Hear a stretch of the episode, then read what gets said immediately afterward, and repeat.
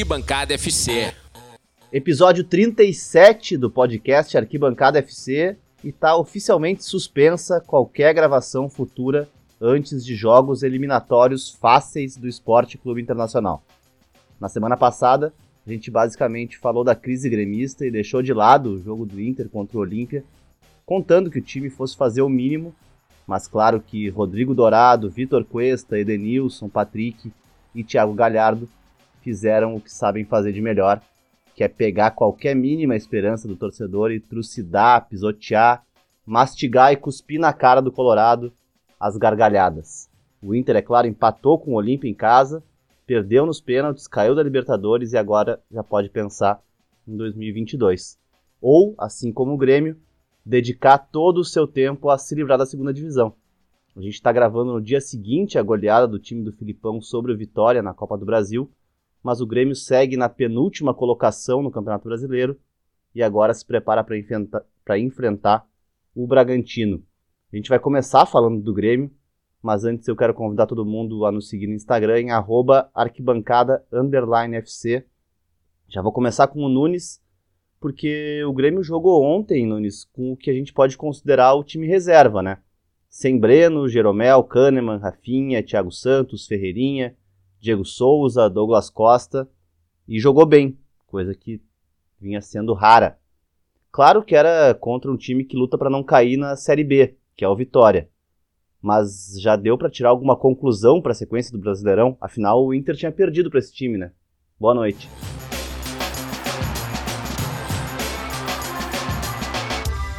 Bom, uh, boa noite, pessoal.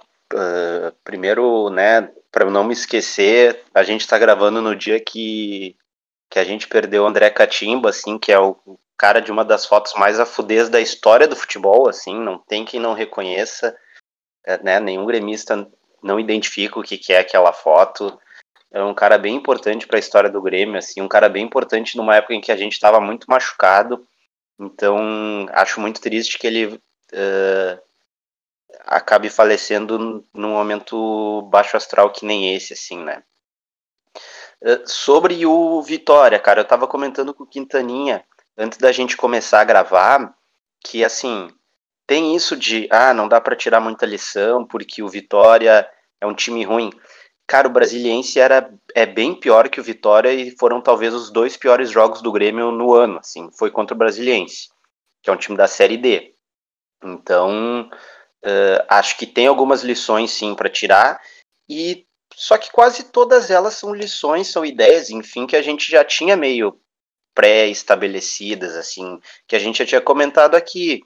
O Chapecó não foi exigido, mas é um goleiro muito seguro, né? Tipo, a bola sai na área, tu sabe que é dele. O Wanderson é ótimo, o Juan é muito bom, o Cortez não tem a menor condição.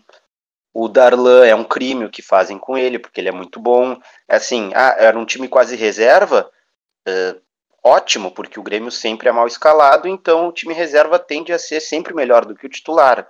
Né? O Ricardinho é meio grosso, erra uns gols bizarros, mas pelo menos ele corre. Né? Tu, tu não tem um a menos sempre, tu tem 11 caras que vão correr. Jean-Pierre foi ok, o Lucas Silva, né, assim, para surpresa geral, conseguiu novamente zero desarmes, que é, vem mantendo a média né, do, dos últimos dois anos. E, o... e as mexidas foram bem ruins, assim, né? De maneira geral. Tem algumas coisas que não dá para entender, que o cara botar o Diogo Barbosa de ponta esquerda só para não botar o Léo Chu, sabe? Isso, cara, isso ainda me indigna demais, porque se tivesse perdendo ele não ia fazer isso se precisasse do resultado, ele ia botar o Léo Chu, sabe? Como sempre acontece. E é isso é foda, o jeito que adoram ficar queimando uh, os jogadores da base, né? E serviu mais uma vez para reforçar aquela convicção que a gente já tem de algum tempo, que o VAR tem que acabar.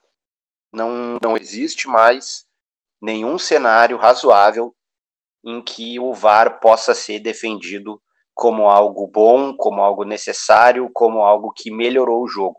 O VAR piorou tudo. E no Brasil ele piora mais do que em outros lugares.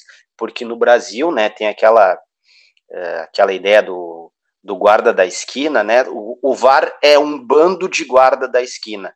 É um bando de gente com síndrome de pequenos poderes que precisa interferir decisivamente no destino de 4 milhões de gremistas, de 4 milhões de colorados, de 10 milhões de vascaínos o tempo inteiro. É inacreditável. Cara, ontem, ontem a sensação era de que se, se, se o juiz pudesse, ele ficava 25 minutos ali, né? Rindo, pegando a bola na mão. Isso.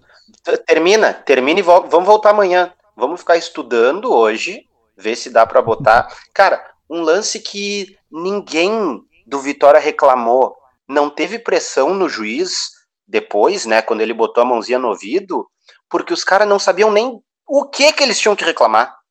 Um troço que ninguém viu, que não se sabe se a bola bateu no Alisson ou não, que o cara do Grêmio tá caído no chão. Cara, um troço absurdo, que não faz o menor sentido o VAR se intrometer. E se intrometeu e o jogo parou oito minutos sabe? E aí se, se os bonitos lá resolvem que estava impedido, que tinha um, que a orelha estava na frente e que daí tem que impedir, cara, o Grêmio estava jogando bem, estava pressionando, o Grêmio ia ficar oito minutos frio e sem o gol. É inacreditável o que fazem, cara. Não tem, não tem mais como alguém que goste de futebol. Cara, ou tu gosta de futebol ou tu gosta do VAR. Não, não tem como gostar das duas coisas. Mas e, e eu, eu queria chamar o Quintana até mas para falar de, de, jogadores específicos. Mas tu acha que, que do time de ontem, que de certa forma é, é quase 100% reserva, né? Tu acha que ele, que ele dá alguma, alguma esperança de, de escalação pro Filipão? Dá alguma ideia assim? Ou, ou tu acha que não vai mudar nada? Cara, Na visão do é... Filipão, não a tua de. Não o teu sim, ideal, sim. assim. Porque, claro, o, não, o Darlan devia estar tá jogando já. Isso ficou muito claro ontem que o Darlan devia estar tá jogando, né? Mas tu acha que ele vai jogar? Não, não acho. Mas uh, eu acho que o time não era inteiro reserva porque o Wanderson é titular. É, claro. O, ah, tal, talvez o, o Cortez seja titular. O Cortez é titular, o Guedes. Talvez o Chapecó seja titular. Coitado, o coitado do Guedes, ninguém avisou ele, né? Que se ele fizesse gol, jogasse bem, ele ia ser arquivado. Ele entrou desavisado contra o América Mineiro. E agora eu não sei quando é que a gente vai ver esse menino de novo jogar no Grêmio. E o Alisson é, obviamente, titular incontestável, é ele mais 10. É. Se tivesse, se pudesse clonar o Alisson, ele botava dois Alisson para jogar. É, então, assim, esses três caras são titulares. E acho que, uh, assim, o Jean-Pierre vai ser meio ficha 1, vai revezar com o Douglas Costa. Acho que o Ricardinho ficha 1. Acho que o Lucas Silva, para variar, ficha 1. Juan ficha assim mais até do que um, porque quase sempre o Jeromel ou o Kahneman não vai poder jogar. Às vezes acho que talvez ele teste os três juntos. Então, não acho que é um time tão reserva assim, mas não acho que muita coisa mudou assim na, na cabeça do Filipão, sabe? Espero, espero que ele tenha mudado o, o Darlan assim de, de prateleira, mas sinceramente não acredito. Cara, eu, eu, eu discordo um pouco. Eu tava ouvindo.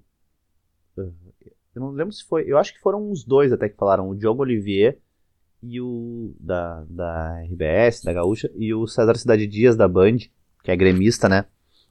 Eles estavam falando ontem um pouco sobre pontos de vista diferentes, assim, mas que o Grêmio a gente tá no final de julho, o Grêmio não tem um time titular, basicamente, assim. Uh, não so, tem. So, sobre essa discussão, né? Ah, será que mudou algum titular? Eu não sei se o Grêmio tem algum titular. E o Diogo o tava falando. Eu não sei, eu não sei. E o é, Diogo tava falando isso é, assim, né? É. Ele tava falando, sabe, sobre, sobre os, os desfalques do Diego Souza, do Douglas Costa. Não sei se ele chegou a citar a dupla de zaga, mas que ele não sabia se se era desfalque, se era um problema, entende? Porque, e aí, realmente, eu acho que o, o Ricardinho, ele é um, ele é um ganho. Eu tava falando com você sobre o Ricardinho no grupo, né? Aqueles gols que ele perdeu, eu achei que foram, cara, não achei de ruindade, não achei de, de, de um problema do jogador. Acho que tem mais a ver com o contexto e com uma, uma situação do jogo ali. Uma é, bola no travessão. Tem uns de afobado, tem uns não, de afobado, entendo, mas, mas tem uns de mas, técnica Não sei, não sei. Mas eu achei ele bem ontem. E, por exemplo. Jogou, jogou bem. Né?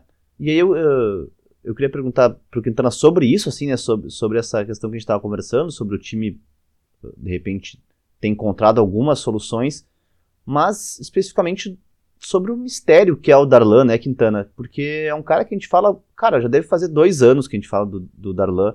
Pelo menos três técnicos, pelo menos o Renato, o Thiago Nunes e o Filipão. E ele sempre que ele joga, ele joga bem, e talvez ele seja, de todos os meio-campistas do Grêmio, o que menos tem chances. Todos têm mais chances. O Fernando Henrique e o Bobson, que aparentemente, para quem olhava de fora, estavam atrás dele na fila, ganharam posição, viraram titular, tiveram sequência.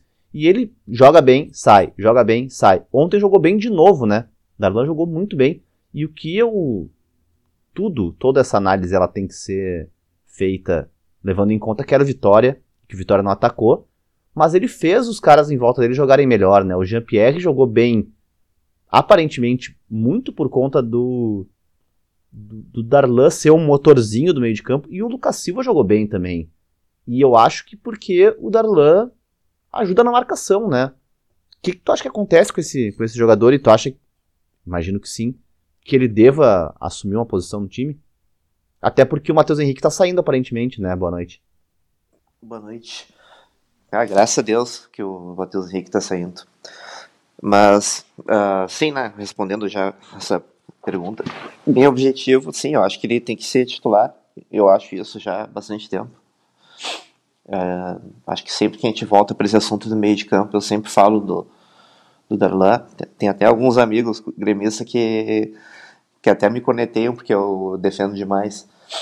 Mas, sim, eu acho até que eu, a questão de, de Vitória não ter, ter dado tanto. Quer dizer, tanto não, quase nenhum trabalho uh, defensivo para o Grêmio. Uh, interfira tanto na análise, porque o, o Darlan é aquele volante que, além de, de ajudar na marcação, ele é, ele é mais o estilo que faz o time andar, né? É tipo, ele é um cara que, que faz o. que, que é, uma, é, é bem a peça da engrenagem que faz o, a transição, né? Do meio para frente. Então, ele é um cara que faz todo mundo jogar porque ele se movimenta bem, ele procura jogo, ele dá sempre opções. É, ele tem bom passe tanto curto quanto longo, então é, eu acho ele um cara diferente. É, é, não, não, não tô dizendo que ele é, que é craque, é, eu acho que, mas ele é certamente dentro do que a gente tem, ele para mim é o melhor hoje. Uh, a gente falou que o que o Bobson e o Fernando Henrique estavam atrás dele na, na fila, né, para ser usado. É, eu acho que isso até a temporada passada. Depois, eu, pouco a pouco, ele foi sendo colocado para trás, para último na fila, por todos os treinadores. Eu acho não não consigo achar nenhuma justificativa plausível para isso, porque quando ele quando ele foi titular do time do Renato, isso falando nos últimos momentos do time, né, da, da era do Renato, uh, que a gente teve um período que, a gente, que o Grêmio estava jogando melhor e teve um, um certo ciclo de vitórias ali, uma, uma época invicta, tinha o Dardan como, meio, como parte do meio de campo. Quando o Thiago Nunes assumiu, ele montou o meio de campo com, com o Darlan, e foi a época que a gente se iludiu de que o trabalho estava começando bem. E, se iludiu não, até porque ele estava começando bem mesmo. Só que ele parou no começo, né? Uh, e ambos tiraram, né? O Darlan do time. E, bom, agora o, o Filipão tá, uh, colocou ele para jogar nesse jogo. Uh, eu espero que isso seja, assim como acho que foi o Guimarães falou hoje, ou não, sei, não me lembro se foi o Guimarães ou se foi o Oliveira, que seja parte de um, de um teste tipo, uh, de qual é a dupla de violões que ele vai, que ele vai usar, ou trio, né? Que, é, que ele ainda não saiba exatamente quem vai entrar, e não seja só para poupar o, os que ele considera titular. Até porque o Bobson estava no, no, no banco e entrou, né? Então, Acredito que o outro, o primeiro volante seja, vai ser o, o Thiago Santos. Uh, acho ok que não seja o Fernando Henrique, né? Eu entendo que seja o Thiago Santos, mas que no lugar dele, do lado dele seja o, o, o Darlan. E não dá nem para usar a, a, desculpa, né, o argumento de que ele gosta de, de caras maiores para compor a, o meio de campo ou a parte de marcação, ou não só o Filipão ou outros treinadores, porque o Matheus Henrique sempre foi titular incontestável depois que ele assumiu, né? E ele, ele é tão pequeno quanto o Darlan. Então, essa justificativa para mim não cabe. Eu não sei se tem alguma coisa extra de vestiário que a gente não sabe, né, que acontece, mas não havendo, sendo só mais um dentro do grupo, não tem nenhuma explicação de que ele não seja titular hoje e até há bastante tempo, né? Mas como a gente não pode voltar para o passado, que, que seja a partir de agora. Né? E o, o Matheus Henrique, ele é, ele é pequenininho e tal, o Darlan também, mas o Darlan, claro, o Matheus Henrique idealmente faria isso, mas o Darlan dá muito mais movimentação, né, no, no meio de campo, parece, ele participa mais, pega mais a bola, corre mais, marca mais, eu acho, chega mais na frente. Acho que, teve, acho que o e início o do... foi bem, né, Quintana? Eu acho que o início do Matheus Henrique, ele, ele fazia, é, uh, de certa forma, esse jogo, tanto é que eu adorava o Matheus Henrique, mas parece que ele que meio que subiu a cabeça, né, ficou meio arrogante, né, como se ele tivesse ganho tudo, e mesmo que tivesse ganho, não poderia ter essa postura. E é aquele cara que, dá, que tenta resolver driblando, ao invés de passar e fazer o time andar, ou ficar só enrolando, acha que, mais, que joga mais do que joga, né? Então acaba prejudicando o time em, em várias coisas. Uh, e sim, o Darlan ele faz, faz o time, o, o meio ali, já que é o, o setor que ele está, todo mundo joga melhor porque ele justamente ele dá mais opções, né? Ele aproxima, ele movimenta, ele meio que obriga o cara que está do lado a se movimentar melhor e aí e fez com que o Lucas Silva se mexesse mais. Uh, por mais que, se, que ele não tenha feito nenhum desarme, que isso uh, que o Nunes falou, verdade, porque também o, o Vitória não, não apresentou nenhum perigo. Uh, mas me chamou a atenção só, isso é uma coisa que eu vou ter que falar positiva dele, que teve um contra-ataque, ele conseguiu ganhar do, do atacante da, do Vitória na, na corrida, desarmou o cara. Desarmou não, ele tomou a frente e pegou a bola, né? Mas. Parecia até um atleta, parecia um jogador profissional de menos de 30 anos. Sim, o... claro, eu não sei, eu não me lembro nem de o quem que era não o é comum, do... né? O que não é o normal. Sim. É, eu não, não sei, eu não, não conheço o time do Vitória, assim, eu não acompanho os jogos do Vitória na, na Série B. Perdeu uh, pro Chavante. Tá, não, não, não digo de resultado, mas até porque é um time que tá na, na zona da para cair para Não tá, mas tá próximo. É, tá, tá aglomerado com o Cruzeiro, tá mesmo, Brasil. Tá, tá é, com a mesma tá pontuação, junto, mas tá né? acima. É. Mas tá acima. Mas, enfim, não, eu queria falar só sobre, sobre o. Eu não sei se. não conheço o atacante que, que perdeu na corrida pro Lucas Silva, é isso que eu queria. que eu me refiro. Até porque se ele, se ele for um. um o Diego Souza, eu pego ele na corrida. Uhum. então, então é isso. Não posso também pegar como parâmetro porque eu não conheço cara. Mas, pelo menos ele deu uma corrida. Eu acho que o, até a movimentação dele, a, além de o jogo ser um jogo mais tranquilo, também se deve ao a forma como participa o jogo o Darlan, que faz meio que de repente te motive a jogar um pouquinho mais, né? Claro. E, e, tu falou que não, não acompanha muito o Vitória, né? Eu e o JP, pelo menos dois jogos a gente viu do Vitória, né, JP? E é, é incrível, né? Como é, o, como é, que o, Inter conseguiu perder pra esse time horroroso, né, do Vitória? Eu. Só, eu... Pra, só pra passar pro diga, JP, diga. Uh, vocês se ligaram que é o técnico do Vitória, né? Sim, Ramon. Ramon. O, pro, o aquele. É, Pô, Ramon, cara, jogou, jogou muito, cara. Eu lembro do Ramon jogando, jogava bem. E Sim, foi agora o. Ele, agora ele não joga mais, né? É, ele, ele cabia naquele time do Vitória. Mas o que eu, o que eu ia perguntar pro JP é que cada vez mais me dá a impressão de que aquela derrota pro Vitória foi. Não foi por bola, né, cara? Foi por.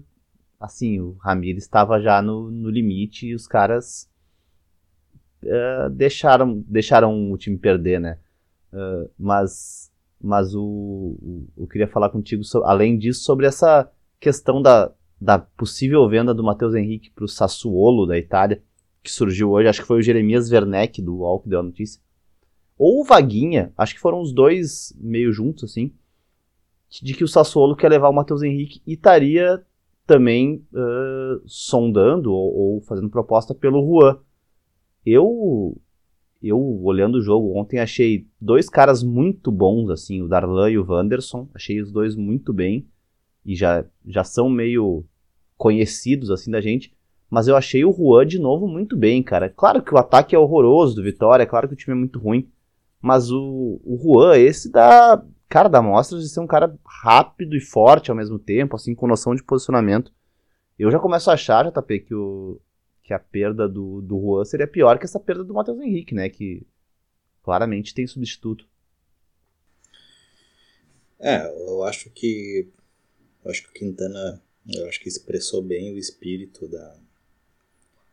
Que os gremistas têm em relação ao Matheus Henrique, né? Que é quase que um, já, já vai tarde, né?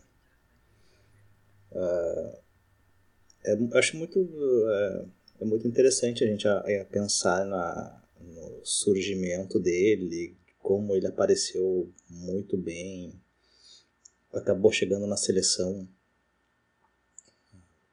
principal, né? Eu acho que foi principal, direto já. Foi direto ao principal. Chegou a entrar um jogo, inclusive, se, se bem que eu lembre. Uh, e foi um começo, assim, meteórico na vida, né? De como ele nunca mais conseguiu repetir o futebol. Ou, na verdade, o futebol dele sempre foi esse mesmo, né? Uh, eu acho que o... Uh, quem primeiro chamou atenção para isso que eu lembro, assim, de, de de, sobre o, o futebol do Matheus Henrique foi o foi o Guimarães. É, ele sempre meio que pegou no pé, e sempre pegava no pé dele, do Guimarães no caso, que ele falava do Matheus Henrique, né? Porque ele sempre falou que o Matheus, ele achava o Matheus Henrique muito pouco objetivo. Que era muito. Uh, que ele já começou, ele, quando ele se destacou no Grêmio, ele já começou a apresentar aquele futebol que o Arthur viria mostrar depois, já na Europa, né? De muita. de ficar rodando com a bola, de ficar dando passes meio inúteis, de não. de não ser muito. Uh, eu não digo nem combativo, porque um cara até que ele é bem. ele é bem combativo, mas de pouca utilidade naquilo que se espera dele, né? Que é justamente um cara que saiba. Uh, sair uma primeira, uma segunda bola, que seja um cara que, que ah, verticalize o jogo. E ele enquanto ele, enquanto ele e o Arthur, que seria o, o a gênese dessa, dessa família, ah, eles acabaram ficando uh, se tornando jogadores meio que laterais, né? Sempre toque para o lado, uh, aquela às vezes tu tem a, ele tem a possibilidade de se livrar do, do adversário e ao invés de ser de, de partir ou de verticalizar o jogo, ele prefere parar, dar aquela volta para parecer que tipo, olha só como eu me livro bem do adversário e como eu saio, sa como eu sei sair jogando e tal. Sendo que isso não é necessário, né? Uh, mas enfim, é, é, a gente está falando isso porque é, eu também acho, eu concordo com, com, com quem acha que ele não, não vai fazer falta, sabe? Eu acho que o, o tempo dele já passou, por mais que tenha sido um breve momento, né? Mas não, acho que ele não tem mais lugar nesse time. Eu acho que o Grêmio tem jogadores ali da, da própria base que acho que podem suprir muito bem esse, essa posição. E não. E é um jogador que também que eu acho que ele, ele um pouco se, que se distanciou um pouco da torcida, no sentido que ele não. não ele nunca se mostrou assim, principalmente nessa fase agora, ah, nesse nessa fase final agora, que tem essa transição, Renato, Thiago Nunes e agora o Filipão. Mas ele não, não sei, ele, ele parecia não estar tá muito afim. Eu acho que isso, uh, ah, para um jogador, principalmente um jogador da posição dele, é, é um pouco estranho, né? Porque é, é uma posição que exige que, no mínimo, tu tenha vontade de, de cumprir com tuas funções. Então, realmente, eu acho que ele não. A ida dele, e pelos valores que, que se falou, que, que eu ouvi hoje, foi. Eu acho que o Grêmio não, não, não pensa duas vezes e vai. Em relação ao Juan, cara, eu, eu, realmente eu concordo contigo, Foster. Eu acho que tu tem, tem razão no, nisso que é preocupante não o Matheus Henrique sair, mas é talvez o Juan. Bah, achei bom esse cara, meu. Ponto, né? Não, acho que pros padrões que a gente tem hoje na, no Brasil, eu acho em Porto Alegre, que, principalmente. Que... esse microcosmo de uh, que a gente tem entre zagueiros, que uma zaga que está ficando velha e, e, zaga que não existe do outro lado, ele se destaca muito, na verdade, né? Então, eu acho que realmente, eu acho que é, concordo contigo. Eu acho que, eu acho que na verdade, o, o, o, gremista não tem que se ficar preocupado com a saída do Matheus Henrique. Tem que ficar até feliz pela grana que vai entrar, mas, mas pelo que, do, pela perda do, do Juan, eu acho que realmente, eu acho que não, não, não é um bom negócio. Eu acho que e ainda mais, assim, a, a, gente, eu vou falar de novo, assim, eu acho que a zaga do Grêmio, ela tem mostrado uma, uma um estado de precarização física. Claro. Que é preocupante. Ele vai, vai, ser, vai, vai ser exigida e vai ter precisar de substitutos. Eu acho que, eu acho que ele se encaixa muito bem, entendeu? Eu acho que o Grêmio não faz um bom negócio se, se for esse o caso. Né? A sensação hum. geral é que, assim, o Grêmio não tá perdendo o Mateuzinho. O Grêmio tá se livrando do Mateuzinho. É, eu sim, também acho. Sim, exatamente. Agora, agora, se o Juan sair, aí tá perdendo. É. Aí tá perdendo. É. E assim, é. e não pode, não pode perder jogador pro Sassuolo, com todo respeito. É um projeto legal. A Itália campeã da Europa tinha dois titulares do Sassuolo. Imagina quando é que isso ia acontecer, né? Uh, ok. Mas assim, se a gente faz fica comemorando o superávit todo ano, meu, e não consegue segurar um jogador pro Sassuolo, tá, não dá, né? Pois é. é mas, será que não, é um, um, um, esquema casado, assim? Ah, mas aí, aí é um esquema né? ruim, né? Se for, é um ah, esquema ruim. Ah, mas é que, será que alguém quer o Matheus Henrique ainda? Daqui a pouco esse cara fica embuchado aqui e não tem o que fazer. Cara, o Sassuolo parece que quer, meu. Tô vendo os perfis, os Twitter, assim, os páginas de fãs, os caras tão meio empolgados, meu. O Matheus Henrique ainda tem cartaz. Sim, e a. E a pega um DVD ele, dele, ele é assim, é bom. E a proposta é em cima dele. O, o Juan seria só um. quase um contrapeso no valor. O, pois é. E, e querendo ou não, ele tá lá nas Olimpíadas agora, né? É, uh, certo. Não, isso é real. Não interessa se joga, se não o joga, Juan, se joga o, bem, se joga mal, ele tá lá, né? O Juan é o Paulo Nunes do Sassuolo. Aliás, hein, o. Cara, vocês me xingavam, né? Falavam que eu tava torcendo e eu tava mesmo. Mas o. Eu falava, né, desde o início que o. Cara, o Jeromel e o Kahneman já estavam dando sinais há, um, há algum tempo de que eles não, não vão conseguir mais ser uma dupla de zaga constante e firme, assim no, no Grêmio. Não, tem que tu, pensar não nisso. Não era isso que tu dizia. Tu dizia que eles estavam com em declínio técnico. Físico é óbvio que estão, né? Não, eu, eu falava que o Grêmio não podia contar com os dois. O Grêmio não pode contar com não, essa dupla zaga. Não, é os dois e o ah. Juan é ótimo e vai jogar, talvez, se botar mais no, que os no dois, papel eu acho. no ano, é, vai Isso. jogar mais que os dois, talvez. E outra coisa, só para encerrar de Grêmio, que eu, que eu falava, vocês também falavam que eu tava torcendo, que o Douglas Costa ia voltar para marcar e que ia jogar de ponta, não sei o quê. Já essa, eu acho que essa opção acabou pro Filipão, né? Ele vai jogar sempre no meio, se é que vai jogar. Cara, eu já tô achando que o Douglas Costa não vai jogar no Grêmio. Eu tô achando que ele vai hum. ser, vai ficar nessa, o Jean-Pierre ou às vezes três volantes e o Douglas Costa às vezes, porque de ponta aparentemente ele não. não vai jogar mais, né? Ponta direita ali, não vai, não vai rolar. Não, acho que é uma, é uma, eu acho que é uma questão de honra, cara. Eu acho que vai ter uma intervenção direta da direção pra obrigar esse cara a jogar. Botar ele no lugar do. Quando voltar o Ah, Ferreira. sei lá de quem, cara. Bota, bota no lado, na, ele de lateral esquerdo. Dane-se, então ele tem que jogar. O Léo Pereira, vocês gostam? Tem- Eu acho. Acho, acho útil. Acho o É Caio Vidal. isso. Ah, que Acho ele pior é... que o Caio Vidal. É, e, e, e ele faz mais gol que o Caio Vidal, né? É, exato. Cara, eu faço mais gol que todo Inter. Mas eu acho que ele não é um cara pra ser titular absoluto, mas eu acho que ele é útil no ter ele no, no É, time, é. assim. Ele é pior que o Léo Chu, né? Portanto, é ele que joga. Pois é, Léo, show arquivadaço, né? Não? É inacreditável. É, não sei o que acontece, porque o, o Alisson joga na direita desde que chegou no Grêmio. Daí ah, pra, saiu o Ferreirinha, daí joga, joga o Alisson pra esquerda pra poder botar outro na direita e o Léo Chu não é de jeito nenhum. E aí entra o. No segundo tempo entra o Diogo Barbosa no lugar que seria do Léo Chu, né? E pra piorar, ele vai lá e faz o gol de cabeça como centroavante, né? Então. É, a- a- aquele gol eu não comemorei. Aquele gol ali vai trazer mais coisa ruim do que boa.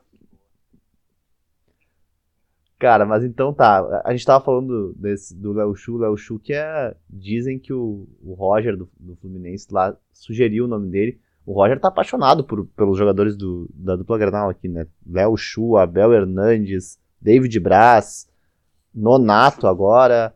Mas quem não é apaixonado pelo Abel Hernandes, por favor. Ah, fez um golzinho Ah. agora esse fim de semana, né? Ah, mas é na- natural. Um VAR cretino ontem também, né? é Um VAR assim. cara- Foi nada aquele pênalti. O cara que jogou grande parte da vida dele no Sul é natural, acho, olhar pra cá como primeira opção, né? Bom, se quiser levar o Nonato, fica à vontade. É, é um prazer. Mas, cara, tô tentando enrolar, tentando levar o, o assunto Grêmio um pouco mais à frente, porque infelizmente a gente tem que falar de Inter. A vontade era já acabar o episódio por aqui, mas, mas não, temos que falar de Inter. Que, quando parece que não tem mais como pisotear em cima do torcedor, como eu falei, vai lá, nos dá aquela pontinha de esperança tira um segundo depois com um chute no saco e uma cuspida na cara. O Inter, que a gente achou que ia passar do Olímpia de barbada, caiu fora da Libertadores. O que pelo menos nos livrou de ser humilhado pelo Renato na fase seguinte, né? E ainda achou tempo para bater boca com a torcida no aeroporto, Galhardo, Dourado e tal. Foram para cima dos torcedores que xingaram eles no aeroporto. Bom, depois de um mês à frente do time, Diego Aguirre tem duas vitórias, cinco empates e três derrotas. JP, uh, sinceramente, o que, que tu acha que difere essa campanha do Aguirre, desempenho dele, de desempenhos de caras menos carismáticos como o Ramires e o Thiago Nunes, que Thiago Nunes pelo menos ganhou um título. E eu queria que tu falasse um pouco sobre essa treta que teve no aeroporto, o que, que tu achou? Não foi a torcida, né? Mas alguns caras foram lá, xingaram, a o- os jogadores foram pra cima, enfim.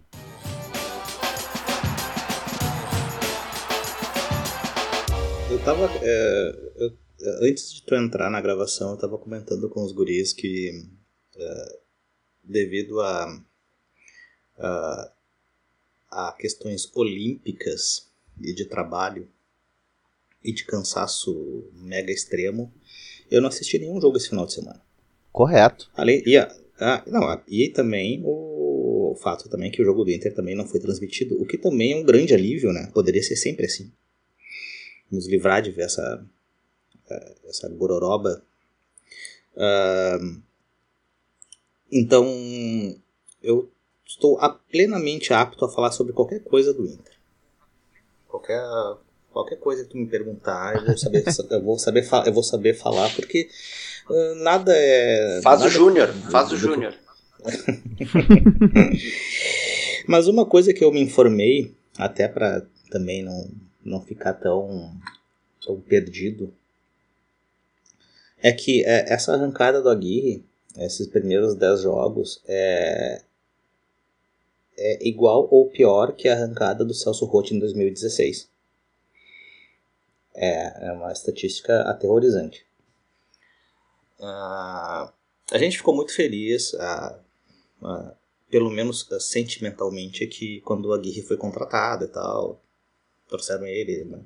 aquela esperança de que, nossa, vai. Agora temos um treinador que pelo menos saiba fazer o, o básico, né? Eu também tinha esperança que ele fosse um. Pelas características dos times que ele já montou e, e, a, e a própria trabalho que ele já fez no Inter, enfim. Uh, tinha aquela expectativa que ele fosse um pouco uh, uma mistura de Abel com Kudê, sendo um pouco um cara mais tradicional, mas ao mesmo tempo também um cara que uh, olha para frente com, com um olhar diferente sobre futebol, sobre esquemas táticos e tal. Uh, mas eu acho que a gente vai parar, depois de toda essa discussão, uh, naquele, naquilo que a gente já, que já foi muito, a gente já falou muito, já ouviu, já se lamentou, que é a questão do grupo muito ruim que o Inter tem. O Inter tem um grupo muito ruim de jogadores. Uh, o que aconteceu ano passado foi uma coisa uh, sobrenatural, que agora com um certo distanciamento histórico, né? Tu consegue ver que aquilo que aconteceu ano passado uh, foi uma obra uh, quase sobrenatural. E isso se deve muito ao trabalho dos dois treinadores que passaram por aqui. O Kudê, que hoje se vê também com distanciamento histórico, que é um técnico muito acima da média. Claramente, né? É, que é um cara que é de. Uh, é o, é o cara de, que é o, ele tem outro nível de de compreensão, de, de formatação de time e tal. E depois tu teve o Abel, que com o início, aquele, um, o início um tanto claudicante que ele teve, mas uh, ele é um cara que sabe muito, uh, sabe muito de vestiário, ele sabe muito de, de como montar um time, uh, ele, ele sabe fazer esse básico, esse arroz com feijão, esse essa coisa mais tradicional, ele sabe como ninguém, talvez seja um do, dos treinadores dessa geração, dessa velha geração, enfim, desse pessoal que já está aí há um tempo na, na profissão, talvez seja o cara que mais uh, mais resiliente, o cara que continue aí ainda uh, trabalhando com com com resultados, né? Se tu vê essa turma toda que, que, que é da mesma da, da mesma geração dele, cara, talvez seja o único que continue aí ainda com certo com certo um, um bom trabalho e tal. Uh, então acho que eh, passa por muito passa, passa por isso, entendeu? O que aconteceu com o Inter no passado. E aí quando e aí esse ano quando uh, uh, e isso tudo acabou gerando até de uma certa maneira, falsas expectativas na torcida, né? Fomos enganados. Fomos, uh, eu não digo traídos, mas fomos enganados. E isso, e a gente sempre volta para aquela questão que foi falado, que ano passado, que foi falado ano passado pelo Kudê, quando ele disse que, que o grupo era curto, que ele precisava de mais gente, que com, esse, com, com o que ele tinha na mão não ia dar. Uh, então acho que a gente vai passar por isso, entendeu? Uh, e agora, foi essa semana, uh, eu acho que depois da. Não sei se foi depois da derrota pro Atlético ou foi antes, mas enfim, o, o presidente do Inter deu uma entrevista onde ele falou aquilo que talvez ele tivesse ele deveria ter falado já no começo da, da, da temporada que é que para a torcida não ter esperança em relação a, a questões de títulos, de montagem de times e tal, que o papel dele na, na, direção agora é de tentar arrumar, de, ou melhor, de não deixar o Inter falir. Que é basicamente isso que está acontecendo. Né? Que é, o, o Inter é um, é, um, é um clube que, bom, se, se já é claro, já é público, né, que o Inter é um clube que está uh, ah, à beira da em estado semi-falimentar. Uh, então o, Bar o, Alessandro Barcelos ele colocou isso que uh, que o papel dele agora é fazer isso, essa remontagem estrutural, essa remontagem administrativa, de colocar o clube no, nos trilhos, de tentar dar um, uh, de tentar deixar o Inter administrável para que daqui a um tempo é, isso o Inter possa voltar a, a sei lá, a almejar alguma coisa, assim, algum título e tal. Uh, então uh, a gente pode uh, perceber o seguinte aqui, talvez não, não daqui um ano para frente, dois anos, Acho que esse vai ser o, o, o, Acho que os Colorados vão ter que se contentar com o que está acontecendo agora, que é tentar não ser rebaixado, ter uma escapulida aqui outra ali de felicidade em algum torneio, alguma Copa, aí, uma Copa do Brasil, sei lá, se beliscar uma classificação para Libertadores. Eu acho que isso é um pouco. pode parecer um pouco pessimista, mas na verdade eu acho que é, é como a gente deve encarar isso aí, entendeu? Porque, assim, acho que foi como tu falou no, na introdução, Foster, na, na introdução do, do episódio. Uh, se tu parar e olhar friamente pro grupo e todos os nomes que tu citou na abertura do programa, cara, uh, nenhum deles se sustenta, né? Nenhum desses, desses nomes aí é, vai agregar alguma coisa ou vai te dar esperança de, de, alguma, de uma, alguma coisa melhor. Dourado, Cuesta, é. Edenilson, Patrick é. e Galhardo.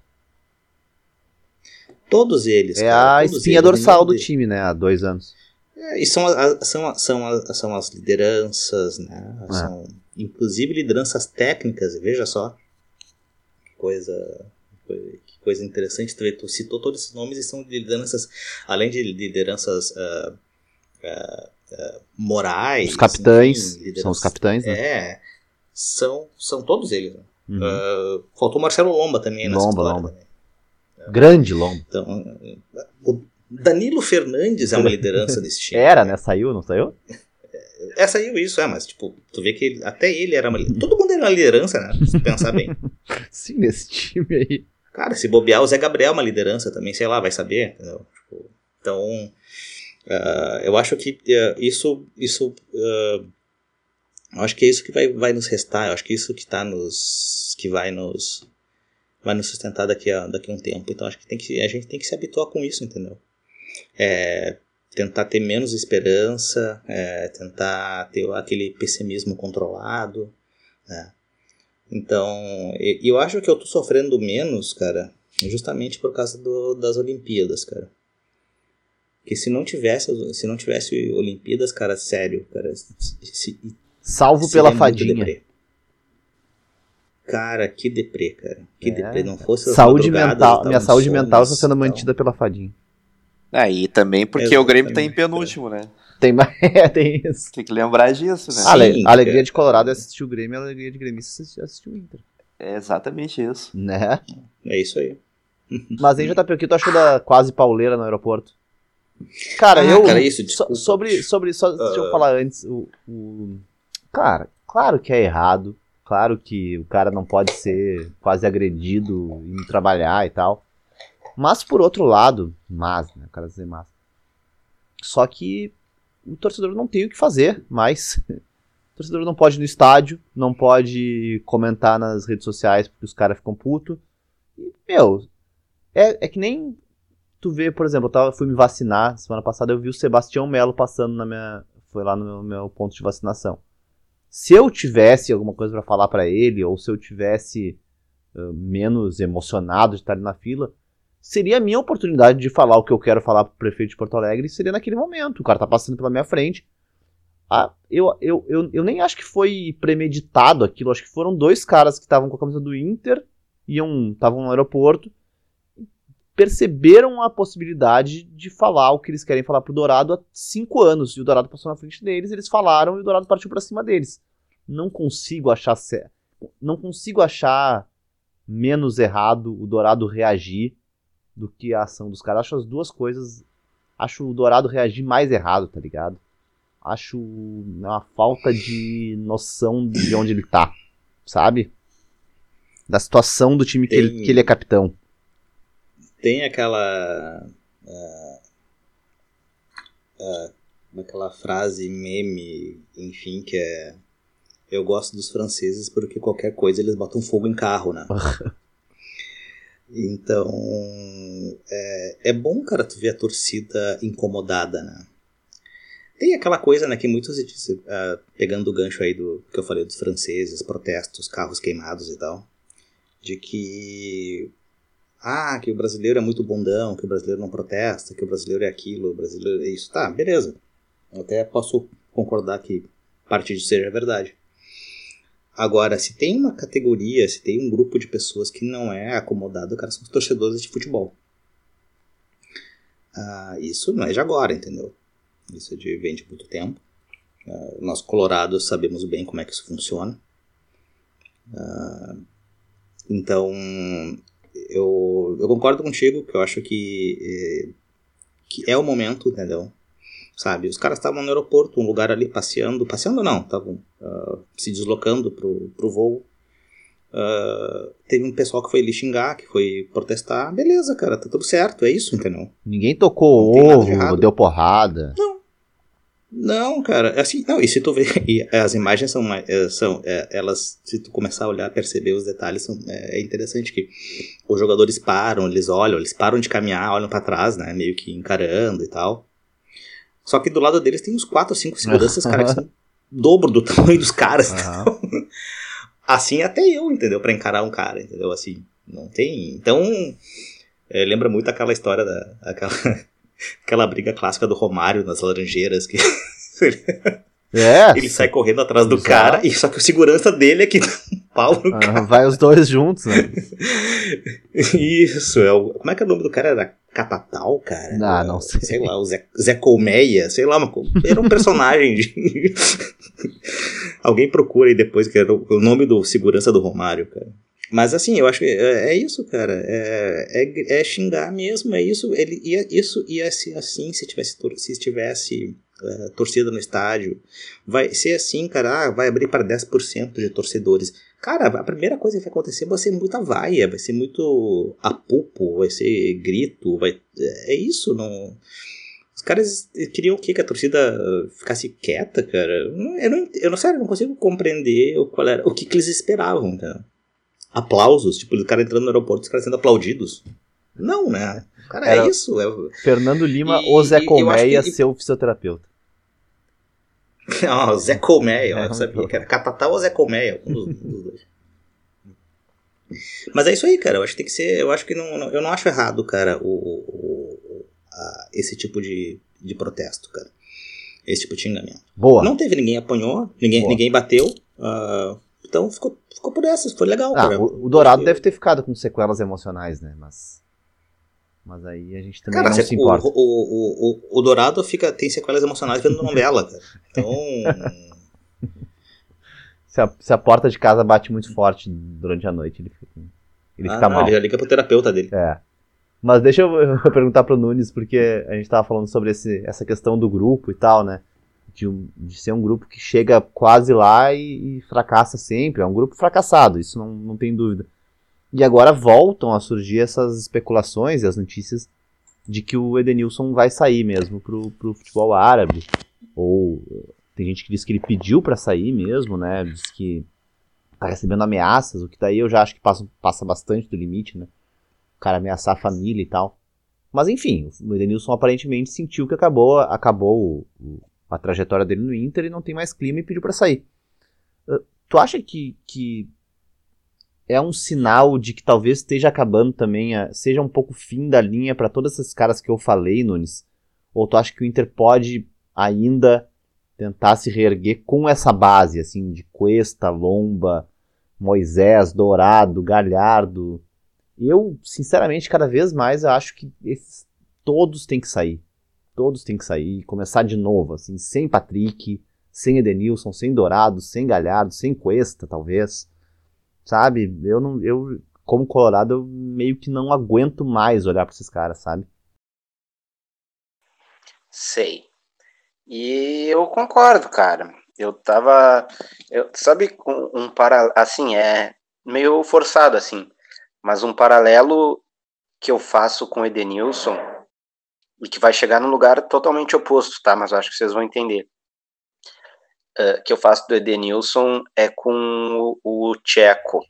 Bom, excelente paralelo, eu acho que é Vou- perfeito. Vou dizer por quê. O, o Grêmio, o Tcheco não jogou a Série B, né? Mas era um Grêmio recém-subido, completamente ferrado, que não tinha dinheiro pra nada, assim. Nada. A gente tá falando de uma época que a TV não dava tanta grana, o Grêmio jogou uma Série B que dava pouquíssimo dinheiro, o Grêmio estava numa situação financeira absurda, ainda pagando as contas da ISL, assim, não tinha dinheiro para nada. E não sei como conseguiu contratar o Tcheco. O Tcheco não era um cara assim, nada a ver. O Tcheco tava lá forrando a guaiaca, acho que no Al Ittihad até. É, jogou Mundial contra São Paulo. Tal. Então era um cara que tinha mercado, que tinha. E o cara topou, sabe? Ser a referência de um time que estava se reorganizando. E o Tcheco não ganhou nada. E e não tem gremista que não goste do Tcheco. No mínimo goste. Assim, o Tcheco é o Tcheco é ídolo do Grêmio. Ser o cara que era referência, por ser o cara que, putz, não deu, mas estava ali, sabe? Que chegou, que. Cara, ele. Ele nunca não deu o melhor dele, ele nunca não. Sabe, tipo, quando as coisas davam errado, ele ficava puto, tu via que ele ficava indignado. E o Edenilson poderia ser isso.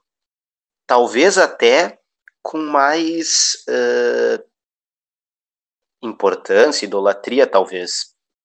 Porque o Edenilson jogou a Série B, né? Só que aí tem uma série de fatores, assim, né? O Edenilson me parece um cara bem menos carismático. Assim, ele me parece meio indiferente em relação à derrota, as entrevistas dele, o cara é, tipo compra umas brigas besta com a imprensa, sabe? E ele é o cara que representa o Inter, que ao contrário do Grêmio, que voltou totalmente estripulido, uh, esfarrapado e querendo se reconstruir, era um Inter esfarrapado querendo se reconstruir, mas que não se viu assim, que não aceitou isso e que saiu gastando como se nada tivesse acontecido. Então, tipo, o Tcheco jogava, tinha que ficar, tentava pifar o Tuta, o Edenilson, no, em, um, dois anos de Inter, tinha o Guerreiro, sabe?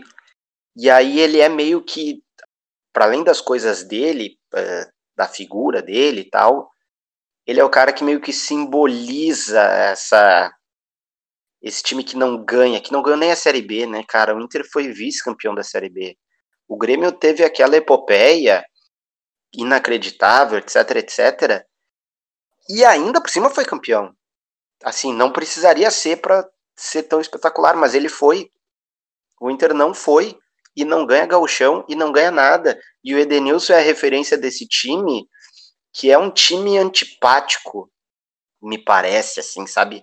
Não um time que a torcida do Inter, de maneira geral, veja com carinho, assim, o Grêmio tomou um sacode do Boca, era um time ruim, o Grêmio era um time muito fraco, que foi muito além do que poderia naquela Libertadores, por exemplo, sabe? Só que era um time que a torcida gostava porque tu via que ninguém ali não estava dando 100%. E que o dono daquele time, que ninguém dava menos de 100%, era o Tcheco. E não me parece que seja o caso do Edenilson. Né? E aí ele é meio que o cara que, que sintetiza, eu acho, né? Claro, vocês pegam no pé do Dourado e eu acho que com razão, né? O Dourado é o cara que tem a cara de choro, que tem o físico libertines, tem o Lomba, tem o, o Cuesta. Cara, um dia, assim, a galera vai ter que se ligar que o Cuesta é mau zagueiro, né? Assim, nota 6 no máximo é que ele é nota 5 no mínimo. Os outros são nota 2, ele parece ok, mas o segundo gol do Atlético Paranaense não pode um zagueiro do Inter fazer o que o Cuesta fez. Joga pra fora, né? Pô, é, e assim, e é sempre isso, cara. As falhas do Cuesta são quase sempre falhas dele achando que é melhor do que ele é. querendo fazer uns negócios que não tem o menor cabimento. E aí é isso, o Quintaninha já avisou. Ouso dizer que ele é melhor lateral esquerdo do que zagueiro. Tal- boa opinião, Talvez. hein? Talvez. É aquilo que o Quintana já falou algumas vezes também, né? Tipo, ah, tu gosta do Cuesta? Gosto. Por quê? Porque ele tem bom passe, tem bom lançamento. O cara é zagueiro, bicho. E, e, e- é, cara, ó, afirmação polêmica, mas ele é talvez um Zé Gabriel que deu certo, será? Calma. É, é que os caras que jogam do lado dele são muito ruins, ele parece melhor. Mas assim, e, e é uma galera que tá com esse ranço, que tá marcada, assim, né? Cara, eu acho que a melhor coisa que o Inter pode fazer, até por questões, assim, de, de saúde financeira, cara, a situação do Inter é, é, é muito, muito, muito ruim. Uh, ninguém do Inter, eu acho que é, Essencial, assim, exatamente. Né? Sabe, cara, qual é o sentido do Inter ter Galhardo, Yuri e Guerreiro no elenco? Meu? Só aí o Inter tá É. pagando o quê? 2 milhões por mês? Sim. O time deve Aliás- 800 milhões de reais, velho. E tem É, e esses tem o três Guerreiro caras. de terceiro reserva, né? Isso. Não, é. Não, Aliás, não eu- tem eu- cabimento. Eu ia perguntar pro Quintana sobre isso pra, pra encerrar de Inter. O o Guerreiro aparentemente tá voltando, né? Tu acha que do jeito que tá o ataque do Inter ele tem lugar? Cara, é, no início eu achava que, que o Inter deveria tentar se livrar dele, assim, até porque ele é. Bom, cara, tem quase 40 anos, Até porque ele é outro que parece que não tá muito afim também. lesão séria. Tem alguém afim? Eu É, também não tô que- muito, mas. Daí, então eu sempre achava que ele que na, nessa fila aí, nessa lista de atacante do, de centroavantes do Inter, nesse vestibular de centroavantes do Inter, ah, que ele seria o último. Mas ah, confesso que, que hoje eu, eu tenho dúvidas disso. Porque, cara, pra mim o, ah, o primeiro seria o, o Yuri Alberto mas ele claramente está em uma fase, assim, não sei se ele se ele está pouco confiante ou se justamente porque eh, o time também não é bem encaixado, então faz bastante tempo que ele não faz gol, né? E ele tenta, tenta, mas a bola não entra. Ah, e o, o Galhardo, o Galhardo é um cara que ele, ele, ele é meio parece a pilha do do Matheus Henrique, tipo, ele é um cara ah, meio vaidoso demais, assim, e, e não ganhou nada. Então, E foi pra Kudê- seleção também, né? é isso, foi pra seleção também. Eu acho que é um caso bem parecido. Ah, e ele não ganhou nada, cara. E como a- ele tomou até uma corneta do, do Gabigol no final do brasileiro, que ele não foi campeão brasileiro e não foi goleador, porque quem foi goleador foi o Gabigol, né? Então, tipo, ele tomou essa corneta do ah, meio que de graça até. E aí tu vê que ele tá que ele joga mais preocupado em, é- em- na comemoração do gol que ele supostamente possa fazer com a camiseta lá, que isso até inclusive já rendeu vários cartões pra ele, né? Muitos. Tá Ah. suspenso de novo, inclusive. Eu, eu achava Sim, simpático você essa história da camiseta da avó dele, não sei o que, cara. Eu já tô começando a odiar essa senhora, cara. Onde, onde quer que. Onde, Já onde quer que ela dessa esteja, velha. que ela est- esteja descansando em paz, pelo jeito, mas, cara, que. Cara, É que- que, que coisa Cara, eu vi, chata. um, me- É que parece eu vi mais um meme no Twitter que era muito bom. Era o Galhardo levantando a camisa e uma velha no seu assunto. Chega, já não aguento mais. Já entendi, tá ligado? É que, tipo assim, no início parece ser uma, uma homenagem. Depois parece que ele faz um marketing em cima disso, sabe? Então, parece que é um oportunismo para, por parecer que ele é um cara com um bom coração. Não que ele não seja, não, ou não possa ser, sei lá. Mas, Mas tu sabe, que eu ouvi E em ele- determinado podcast eh, sobre futebol, uma- é uma mesa redonda de uns amigos no sul do Brasil. Tive- alguém falou que lembrava o Fernandão. Hum. Mas eu não lembro quem falou isso, cara. Alguém Ah. falou, cara. Eu acho que o Nunes, cara, com a sua memória, memória prodigiosa, possa lembrar, talvez, quem foi o autor dessa pérola. Que distorção. Ao vivaço! Às oito e- e meia da noite. E, e- e ele, e ele não tá Ah, deixando o cabelo é, crescer, é, né? é.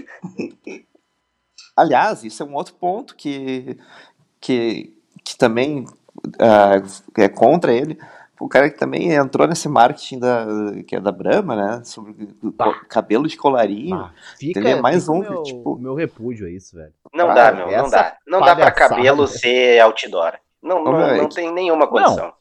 Até acho que dá, sei lá. Mas assim, se tu é o Ronaldo Fenômeno, tu quer fazer um cabelo, faz. Mas tu é o Edenilson e o Galhardo né, no Inter agora. Pois é, tipo. Talvez não seja eu... o melhor momento, tá ligado? Tomara que ninguém do Grêmio, como foi anunciado que, que teria ou que terá, Vai tomara que, que não tenha, né? E, ou como diz um, um amigo meu falou, quando, falando sobre isso num, num outro grupo de, de WhatsApp, ele falou, ah, isso é culpa de vocês, parem de tomar a Brahma do Malte. Então... É, uma boa, é, uma boa, é uma boa sugestão. Se a Brahma duplo... Se a Brahma tipo... duplo malte quiser me pagar 60, aliás, parece que foi 60 ou 40 mil, se quiser me pagar 40 mil, eu eu, eu tatuava gosto. Brahma, cara. Pintaria o meu cabelo eu, tranquilamente. Eu, ah, eu gosto também, eu só não pinto meu cabelo porque eu não tenho mais. né? É, o que, me, o que me deixa mais tranquilo com o Grêmio é que o Jeromel não ia se prestar esse papelão e o resto do elenco não tem muito material capilar para trabalhar, né? É, eu acho que acaba, acaba, uh, acabaria caindo sobre o Jean-Pierre, que também já apareceu com o cabelo descolorido, mas nem por Cortez, conta própria, né? Cortez. Mas o Jean-Pierre não tem 25 anos, né? Precisa o... ter para fazer propaganda de cerveja. Ah, é? Não sabia. Ah, é verdade, cara, é verdade. Tem isso mesmo. Você está ouvindo o podcast Arquibancada FC. Então, tipo assim, são várias coisas. Aí o Galhardo vai lá e, e, e pênalti decisivo, ele chuta para fora e, e parece que não tava nem aí mesmo, sabe? Chutou para fora e é isso. Uh, foi só mais um, um erro na vida dele, bola pra frente. Então, eu acho que. Cara, o único pênalti errado do Edenilson no Inter em 15, tem pênalti toda rodada pro Inter. O Sim. único que ele errou foi esse, né, cara? É, é cara, tem, Sim. tem que. Não, mas... não, não tem mais clima para ficar, né? Sim. Não, não, e digo do, do Galhardo, né? Que dá aquele balão por cima. Sim. E é que o Galhardo já que... errou outros, né? Sim, sim. Mas, de, mas parece que, tipo, tá, beleza, errei. Não parece que ele ficou muito sentido, assim, enquanto a torcida tá toda puta que caiu pra, da Libertadores, tá ele ali de boa. E pá, eu acho que ele é um cara que é meio prejudicial pro grupo. Tanto é que é, naquela outra vez ele, ele criticou os colegas porque não estavam ajudando, essas coisas. Então, bom, resumindo, subi, as, tudo isso que eu falei do, do Galhardo, acho que o talvez o, o Guerreiro possa ser mais importante sim para o time. Então, se ele se ele está voltando e como o time está em tá em muita muito má fase ainda, né? Ainda tá o, até o próprio Aguirre ainda não achou o melhor time, eu acho, para jogar. Talvez o Guerreiro, se ele tiver afim disso, seja uma uma base mais sólida lá na frente, um cara com mais experiência, né? Para poder puxar o time para cima ou para volte a ser mais produtivo, né? Então, talvez ele seja importante de novo e não seja tão descartável como eu achava. Descartável uhum. não não não pejorativo, né? Mas tipo um cara que desnecessário pelo ou, importante pelo, de, de novo. Pelo contexto, né? Oi? Tu falou importante de novo, Quintana? não, assim, Pode. quando, quando que ele foi importante antes? Ah, não, não concordo. Ah, mas é que a ele, corneta é boa, mas ele foi importante. Ele, né, ele, po ele pode não, não ter ganho nada, o time não era Na Copa do Brasil, aquela, ele jogou bem. Ele fez alguns gols ali, é que também ele... Ah, outra coisa que eu falar do Edenilson, esqueci, meu. O Edenilson é o cara que toma aquele drible imoral do Marcelo Cirino na final da Copa do Brasil, né, meu? É, tem isso também. Não, não dá, é, não, não tem, dá. Tem tudo isso. Ah, eu acho que o Guerreiro também ele causa, apesar de todas as cornetas, uh, algumas com fundamento, uh, eu acho que ele causa preocupação também claro. nas outras zagas. Assim, eu tenho um maior respeito tendo ele no time e até eu acho que ele, se ele tiver com vontade e, e, e quiser uh, fazer um, melhorar o time, acho que ele até pode ter um mais respeito pelos próprios colegas, né? É, não, exatamente. Cara, só sobre. Então, pra gente encerrar, duas coisas de Inter, assim, que eu acho que. Uma que cada vez mais fica claro, né? Não sei se. Não sei, não lembro exatamente qual era a nossa opinião no momento lá. Mas está cada vez mais claro que demitir o Abel foi uma cagada monstra, né? Porque o Inter entrou numa. Como é que eu posso dizer assim? Numa confusão, de, numa coisa que estava mais ou menos calma e organizada e parecia que os jogadores gostavam, aparentemente gostavam. Se fala que no vestiário os caras gostavam do Abel. Tava dando certo, não precisava trocar, né, cara? É, eu acho que era o momento do time que tá ganhando não se mexe. Não ganhou o Brasileirão, mas tava ganhando, né, cara? Tava ganhando o jogo. E é difícil fazer um time jogar bola. E é, não terminou tão bem, né? É, não, não terminou tão bem, mas, mas é, foi mas o entendo, melhor entendo. momento do Inter. Eu discordo parcialmente né? disso, mas e tudo outra... bem. Não, não discorda, eu discordo cara? porque. Parcialmente, porque eu acho que ele só não ficou porque a, a direção já estava encaminhada, apalavrada com o Ramires, né?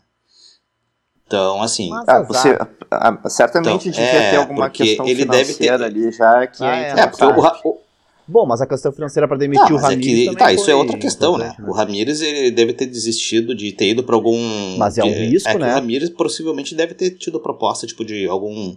Uh, treinar algum time de college nos Estados Unidos, sei lá, entendeu? E aí desistiu para vir para cá, entendeu? Então, imagina que. tá, e outra coisa só para encerrar então o episódio. Até que enfim chegou o dia, hein, JP? Adeus, Nonato. Chega de Nonato, cara. Chega de pensar no Nato e pior como que, opção, sabe, né? é que eu, eu, Vai eu, embora, eu, não, seja... eu, não, consigo sentir raiva. Eu não consigo sentir raiva do Nonato quando não. outros jogadores, entendeu? Mais que outros jogadores, porque ele pelo menos é um cara esforçado, né? Isso é uma coisa que a gente não pode reclamar dele, né? claro. Ele, é, ele, é, ele, é, né? ele, é, o, ele é aquele famoso cara opção, que cara. É, o, é, o, ele é o ruim esforçado, sabe? É, o, é o, aquele, aquele cara que é claro. incompetente e proativo, sabe? Então, é. É o incompetente é, que é ruim, exatamente. Não, deixa eu te ajudar que eu vou te. O cara não sabe fazer nada, entendeu, cara? Mas ele tá ali, ele tá sempre útil, tá sempre ali. ele tá sempre na beira do gramado aplaudindo os companheiros e tal. O cara te, é, ele é o primeiro cara. Ele é, pode notar, cara, que é o primeiro cara que quando o Inter. Agora raramente acontece, mas quando o Inter faz um gol, ele é o primeiro cara que sai correndo para abraçar os companheiros. É verdade. Ele é muito não, bom nisso. Olha só, o Inter se livrou já sem, sem alarde, o Inter se livrou do Nonato, do Praxedes, do Peglow e do Léo Borges. Quanta naba, hein, velho? Puta merda. Cara, esse, esse, esse é uma outra frase forte, que daqui a um tempo. É, Marcos Guilherme. O Marcos Guilherme tá arrebentando. Ah, não, mas não digo os caras da né, base, né? É. Não, não, não. Os caras, quatro caras da base, todo mundo, nossa, vendendo as promessas e tal. Quatro horrorosos, naba horrorosa, vai embora. Daqui um ano vai ter praxedes na seleção lá. e tu vai estar tá chorando. Cara. Isso. E pega Cara, o joga, Daqui um bem. ano vai ter Praxedes, uh, terça-feira, nove e meia da noite, CRB e Confiança. É, cara. Praxedes, camisa 10 do CRB.